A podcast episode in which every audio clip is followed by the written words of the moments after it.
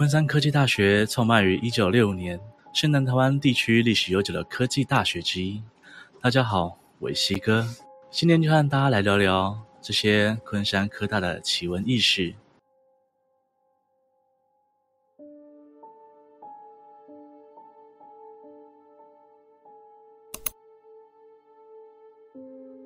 首先，我们必须先认识一下赫赫有名的昆山湖。在古早时期的台南市永康地区，大约有一半的面积是水潭，也是台江内海的一部分。其中这一区的水潭里有很多的鲫鱼，因此又被称作鲫鱼潭，是早年有名的台艺八景之一。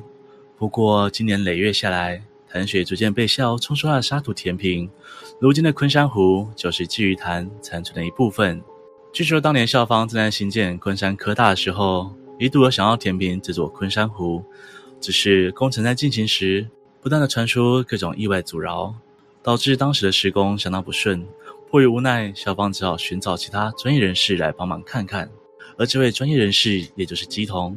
当时乩童一走进工地，就感觉到有些不对劲，往昆山湖的方向看过去，好像什么东西蠢蠢欲动。于是向前查看，他才走没几步。就感受到一股强大的怒气冲过来。原来湖里头住着一头不知道盘踞多久的鲫鱼精。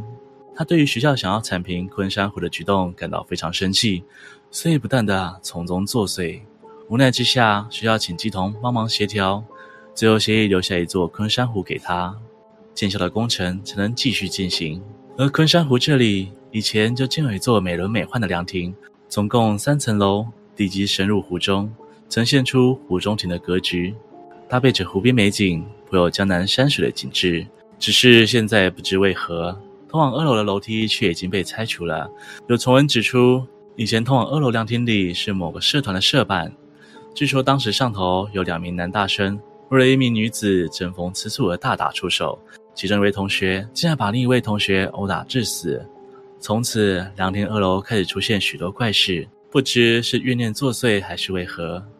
这里似乎冥冥之中正在引导着轻生之人在这里走上绝路，就好像是抓交替一样。接着连续好几年，都有女同学在昆山湖内跳湖自尽，于是校方只好请人超度，把二楼给封锁起来。也曾有人说，当时其实是一对情侣殉情，但因为这里的湖底积了太多淤泥，男生跳下去溺毙，而女生则是陷在淤泥中，一直没有被找到。非常早期的时候，学校在昆山湖对面有一栋旧宿舍。住在昆山湖对面旧宿舍的同学，经常在大半夜的时候，莫名能听见远方湖边传来女人的哭泣声。只是那附近根本就没有人。诡异的传说就这样随着哭泣的声音流传在学生之间。也有人说，以前常常会有人去昆山湖游玩。有一次，一群人上了湖内凉亭的二楼，可能当时玩得正嗨。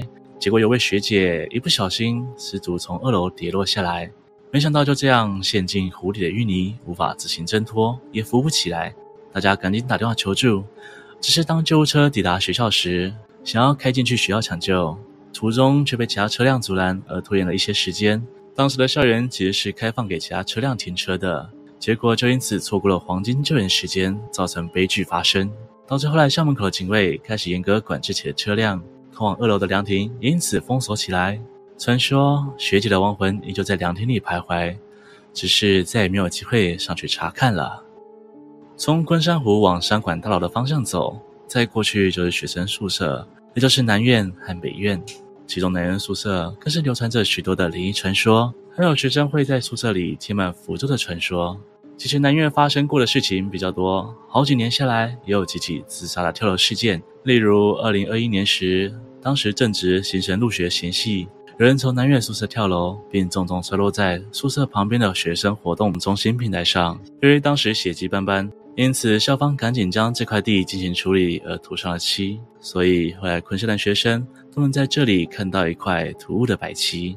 除此之外，还有一个南院的洗衣婆婆也是。据说这位婆婆的孙子刚好来到昆山念大学，因为这位婆婆在世时很疼自己的孙子，即使离开了人世间，还会跑来帮自己的孙子洗衣服。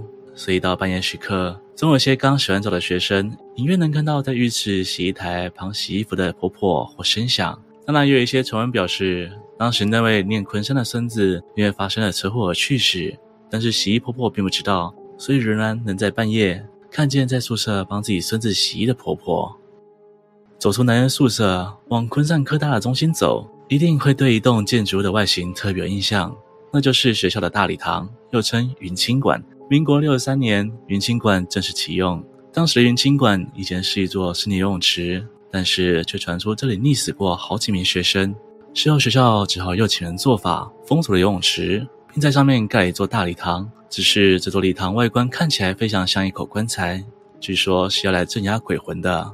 不过当时在整修这口棺材时，并不是使用将游泳池填满的方式，而是将云清馆的游泳池封印在地板下面。只是后来进出的入口却似乎消失了。听说以前曾有四位学生一时兴起，想进去云清馆找出那消失的入口，没想到竟然被找到了。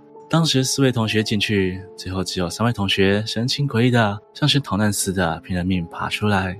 出来后，个个脸色惨白，不发一语。对于失踪的那位同学，却也不愿多说。最后，这三位同学不约而同的都休学了。只是校方事后再派人去寻找这入口时，却怎么样也找不到。而有一位低咖的网友也告诫过：半夜的云清馆最好不要靠近。当时这名网友仍是学生会里的成员。这一天，学校正举办着迎新演唱会，身为学生会的成员，当然要在活动结束时整理舞台。只是这一天，大伙的心情似乎很好，即便夜已经深了。仍然在云清馆外头喝酒聊天。此时，有位朋友起身想去上个厕所，只是当天很晚了，他去了超过二十分钟左右，竟然还没有回来。另一位朋友见状担心，便想去厕所确认一下。诡异的是，这人过了好久，竟然也没有回来。现在云清馆外这伙人只剩下三位同学了，大家都觉得很奇怪，只好一起去找他们两个。没想到，却发现稍早失踪的两位已经瘫倒在云清馆侧边入口，脸色惨白，尽是说不尽的惶恐。只见这两位神色仓促地叫大伙儿赶紧离开。回到宿舍以后，他们才缓缓开口。当时一开始去上厕所的人，忽然听见浴巾馆里传来这么多人喧哗的声音。只是这大半夜的，怎么可能还有这么多人呢？心中有异议，便跑去侧边入口看看。只是这入口却还是锁着的。即便如此，但仍然能听见里头传来很多人在泳池里喧闹的声音。在旁边听了快二十分钟，却还是一样有声音传来。而后面第二位来厕所确认他安危的同学也到了现场，竟然也听到了一模一样的声音。由于这实在太过诡异，让人心生恐惧。正当他们匆匆离开的时候，却忽然听见里面有人诡异的笑着说：“诶，你看，外面那两个人终于要走了呢。”这两位同学瞬间吓得瘫倒在地上，最后只得等另外三个人过来搀扶。直到如今，似乎还没有人找到这消失的入口。曾有人说这是在一楼侧边的热音社附近，但是也没有人找到过。不过无论真相如何，西哥建议同学们半夜还是不要在学校里逗留太久。今天的故事就分享到这边，有没有昆山科大的校友们想要帮忙补充的？欢迎在下面留言告诉我哦。如果喜欢我的频道，别忘了帮我按赞、订阅、分享，并且开启小铃铛，才不会错过新片通知。我是西哥，我们下次见。